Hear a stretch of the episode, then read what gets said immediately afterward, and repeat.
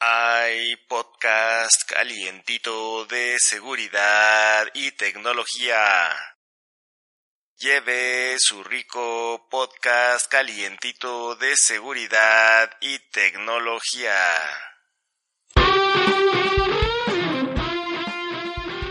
Hola creadores digitales, soy Iram Camarillo y les doy la bienvenida a su podcast de noticias de seguridad y tecnología. Y yo, León Ramos. Hoy tenemos noticias impactantes con respecto a la tecnología, pero antes de que comencemos, pues no se les olvide darle like, seguir o activar nuestras notificaciones para que no se pierdan ninguno de nuestros episodios o emisiones futuras. Tendremos nuestra sección de noticias express, las rapiditas. Llamadas de voz de WhatsApp que infectan con malware. Detienen en León, Guanajuato, a un supuesto grupo de ciberdelincuentes responsables del robo SPAY en México. China contra Estados Unidos hasta el caso Huawei. Wikipedia se une a los sitios prohibidos por el gobierno chino. Indonesia bloquea WhatsApp e Instagram. Los breakers de luz inteligentes prometen cambiar nuestras vidas.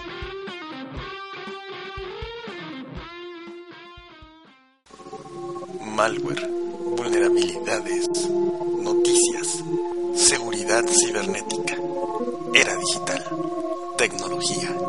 Bienvenidos al podcast de creadores digitales.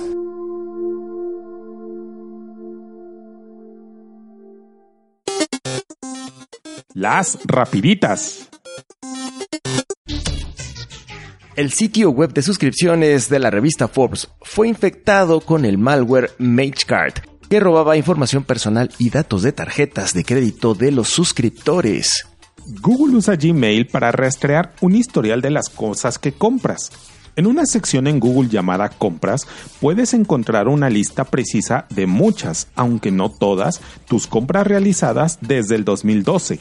TeamViewer confirmó que fue víctima de un ataque cibernético en el 2016 que no reveló. Se cree que este ataque fue de origen chino y se utilizó una puerta trasera WinNTI. Al ver que los hackers pues no pudieron robarse nada, esta gente de TeamViewer pues decide no publicar pues esta notificación de hackeo de vulnerabilidad pues para no causar alerta entre sus usuarios. Artegos Linux, la distribución amigable basada en Arch Linux, dice adiós. OpenSUSE Lib 15.1 ya está disponible. LibreOffice 6.2.4 ya está lista, hay que actualizar. Llamadas de voz de WhatsApp utilizadas para inyectar spyware israelí en teléfonos. WhatsApp, que es utilizado por 1.5 billones de personas en todo el mundo, descubrió a principios de mayo que atacantes estaban utilizando un exploit de día cero desarrollado por NSO Group para instalar malware en teléfonos iPhone o Android a usuarios simplemente llamándolos. Pues sí, fíjense que el código malicioso desarrollado por una compañía israelí que tal vez les suena, la NSO Group. Sí, esa misma compañía que desarrolló Pegasus, ese software utilizado para espiar a varios actores en el gobierno de Peña Nieto, pues podría transmitirse incluso cuando estas eh, personas que reciben las llamadas no las contesten y estas llamadas también desaparecen del registro de llamadas. WhatsApp declaró, este ataque tiene todas las características de ser una empresa privada que trabaja con algún gobierno para desarrollar software espía que pueda controlar todas las funciones de los sistemas operativos de los teléfonos móviles. Hemos informado a varias organizaciones de derechos humanos para compartirles toda la información que podemos y para trabajar en conjunto con ellos para notificar a la sociedad civil. WhatsApp dijo que su equipo de ingenieros habían trabajado durante todo el día en San Francisco y en Londres pues para cerrar esta vulnerabilidad, también compensó a parchar la vulnerabilidad del lado de sus servidores desde el viernes de la semana anterior. Un abogado con sede en Jerusalén, encargado de las demandas de los ciudadanos mexicanos y sauditas, víctimas de espionaje gubernamental, comentó, es perturbador pero no es sorprendente de que mi equipo haya sido atacado con la misma tecnología por la que estamos demandando. Otra abogada comentó, Esta reacción desesperada para obstaculizar nuestro trabajo y silenciarnos demuestra cuán urgentes son las demandas, ya que podemos ver que los abusos continúan. ¿Cómo funciona el exploit? Los atacantes usaron la función de la llamada de voz de WhatsApp para llamar así a los sujetos objetivos de este ataque.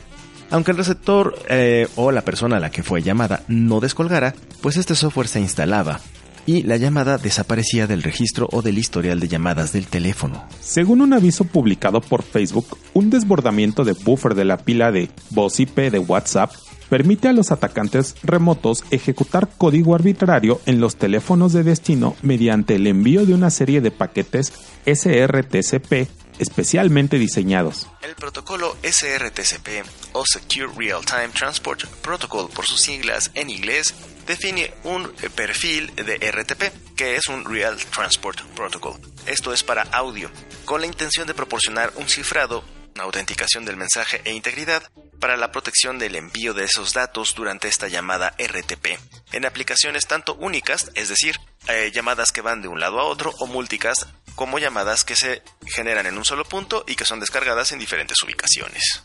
¿Cómo funciona el parche? WhatsApp implementó dos parches en el controlador RTCP que realizan un proceso de sanitización ante este posible overflow, el cual es una función principal durante el establecimiento ¿no? de la llamada de voz. Este módulo RTCP es llamado antes de que la llamada ya sea respondida. Ahora hablemos técnicamente de los parches. El primer parche verifica que el tamaño del argumento que recibe la función tenga un tamaño máximo de 1480 bytes. El segundo realiza la validación de que la variable campo de longitud del paquete no exceda efectivamente el tamaño que dijo que tendría y adicionalmente vuelve a validar que el tamaño máximo del argumento no sea mayor a 1480 bytes antes de subirlo a la memoria. En creadores digitales les recomendamos a todos los usuarios actualizar a la última versión de WhatsApp publicada el pasado lunes. Detienen en León, Guanajuato, México, a supuesto grupo de ciberdelincuentes responsables del robo de 100 millones de pesos a cajeros y SPAY. La investigación inició tras la denuncia del banco BBVA Bancomer por fraude electrónico. Los agentes lograron identificar movimientos de los ciberdelincuentes en fraccionamientos exclusivos a través del uso de drones, con los que ubicaron estas residencias en las que operaba el grupo. El grupo llamado Bandidos Revolution Team reclutaba personas con conocimientos en informática, lo que les permitía operar de distintas formas. Creaban malware que les permitía extraer los recursos de las instituciones bancarias a través de SPAY, realizando depósitos a cuentas de terceros, conocidos como mulas. Ya saben, esa gente que pues pasa droga o que saca dinero o transporta bienes ilícitos quienes extraían el dinero a cambio de una, pues una comisión, claro está. Infectaban cajeros automáticos que les permitía en un día y hora determinada retirar de 30 mil a 60 mil pesos por cajero electrónico. Clonaban tarjetas bancarias. Realizaban fraudes con tarjetas de supermercados. A Bandidos Revolution Team se les aseguraron 27 automóviles de lujo de varias marcas, entre ellos un Ferrari, un Mercedes-Benz, un Audi, un McLaren y un Lamborghini. ¿Por qué no? Funcionarios del gobierno federal aclararon que esta organización delictiva no guarda relación con los ataques del año pasado al sistema SPAY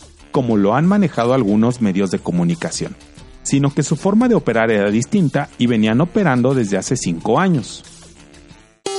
China contra Estados Unidos hasta el caso Huawei. Estados Unidos alimentó durante dos décadas a China con tecnología para poder maquilar a bajo costo. Y es que China solicita que, para colocar tu fábrica y exentar impuestos en su país, después de varios años dejes que los chinos se queden con la tecnología que llevaste. China no es un país abierto ni en la navegación ni en algunos de los derechos humanos. China, como ustedes saben, al estar bajo la hegemonía de este único partido comunista, pues con nula oposición, puede tomar decisiones de bloquear servicios completos en su Internet, como Google, Facebook, YouTube, Yahoo Taiwan y otros. Algunos de estos bloqueos aparecen realizados desde el 2019 o inclusive desde mucho tiempo antes, desde la década de los 90. Esto nos habla del tipo de control y el perfil que tiene el gobierno chino sobre su gente. Uno de los miedos contra Huawei es que el espionaje industrial y político. Durante el 2012, un reporte de 52 páginas del Comité de Inteligencia de Estados Unidos previene a las instancias gubernamentales adquirir equipo de telecomunicaciones de redes Huawei por temor a espionaje por parte del gobierno chino. Varias compañías extranjeras ya han ganado casos de derechos de autor contra compañías chinas. Así Lego, por ejemplo, en el 2018 ganó un caso en contra de algunas fábricas chinas pues que se copiaban sus modelos de juguetes y el asunto está en que pues parece mentira, pero el tiempo que demora la industria china en copiar un producto es imbatible. Muchas de las ocasiones esta velocidad de producción y de copia se usa sin tomar en cuenta los derechos de autor. En los últimos años, China ya ha estado generando muchas más patentes que Estados Unidos, Londres y otros países desarrollados juntos. Así que ha tenido que redoblar los esfuerzos para que dentro de sus fronteras se cumpla también el derecho de autor porque no le gustaría que fuera de ellas no respeten las patentes chinas. Canadá detuvo a Meng Wanzhou, la gerente financiera de Huawei, a solicitud de Estados Unidos el pasado diciembre de 2018. Además, ella no solamente es la gerente financiera, sino también la hija del fundador de la marca. Este arresto se debió a incumplimientos contra los vetos y sanciones impuestos por parte de Estados Unidos hacia Irak y que se los saltó o se los saltara Huawei. En enero del 2019 se producen, a través del Departamento de Justicia de Estados Unidos, una serie de 23 acusaciones de infringimiento a la propiedad intelectual, obstrucción de justicia y fraude relacionado a las sanciones impuestas por Estados Unidos a Irán. Una orden ejecutiva de la Casa Blanca de los Estados Unidos, dígase el señor Trump, pues coloca a Huawei en una especie de lista negra. Esto debido a que han presentado actividades contrarias a los intereses de seguridad y de política exterior de los Estados Unidos, alias le tienen miedo al espionaje tanto político como industrial que están realizando. Google veta a Huawei y solo podrá instalar la versión abierta en Android en sus dispositivos, pero no tendrá acceso a ninguna aplicación firmada de Google, como Maps y Play Store. Huawei asegura que los dispositivos ya colocados en el mercado no serán afectados. Sin embargo, se levantan voces que ponen en duda el futuro de la empresa. ARM también se suma al veto contra Huawei.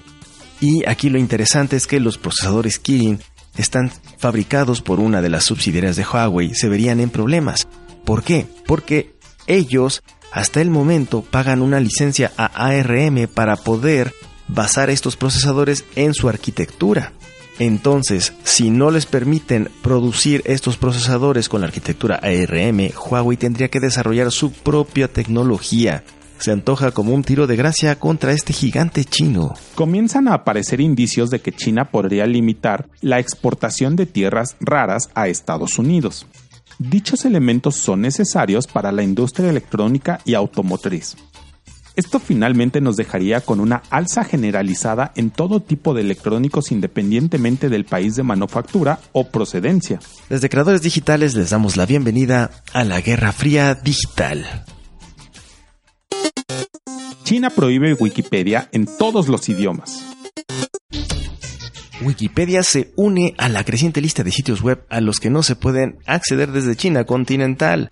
En los últimos años se ha reforzado este control sobre el acceso a la información en línea. Ya habíamos hablado anteriormente en este podcast sobre Google, Facebook y LinkedIn, por ejemplo, como sitios que están ya prohibidos y que obliga a pues la gente, los usuarios o los navegadores que se encuentren dentro de China a utilizar VPNs o redes privadas virtuales para saltarse este gran firewall haciendo alusión a esta gran muralla china. Según informa la BBC, China ha ampliado su prohibición a Wikipedia en todos los idiomas disponibles. Una prohibición anterior impidió que los usuarios de Internet vieran la versión china, así como las páginas de términos de búsquedas confidenciales como Dalai Lama y la masacre de Tiananmen. Según el Open Observatory of Network Interference, OONI por sus siglas en inglés, un grupo de investigación de censura en Internet, el bloqueo ha estado en vigor desde finales de abril. Indonesia restringe redes sociales tras disturbios.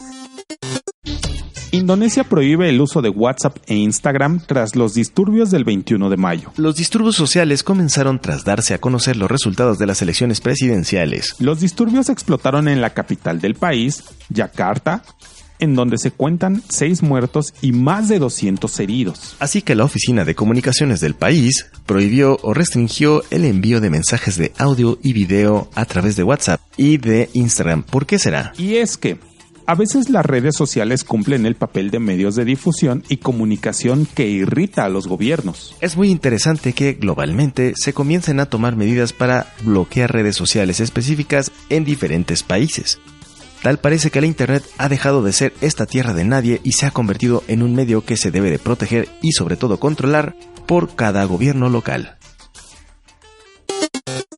Ya llegan los breakers inteligentes. La revista Mecánica Popular en Estados Unidos da cuenta del advenimiento de nuevos dispositivos inteligentes para controlar el flujo eléctrico, alias la luz. Imagina que tienes energía que te suministra la CFE y además tienes varios paneles solares. Además, que en tu casa u oficina tienes la posibilidad de conectar todos los dispositivos que quieras sin que se boten las pastillas. Todo lo anterior será posible por los nuevos sistemas de conmutación de energía eléctrica inteligente que pueden sumar, disminuir y redirigir las fuentes de energía a los lugares donde justo los estemos necesitando más. La firma Atom Power asegura que puede lograr esas conmutaciones en milisegundos y sin que el ojo humano detecte el cambio. Su tecnología se basa en un panel inteligente que utiliza relevadores de estado sólido, es decir, ya convierte esta tecnología mecánica de los termomagnéticos en algo digital y sin movimiento de piezas.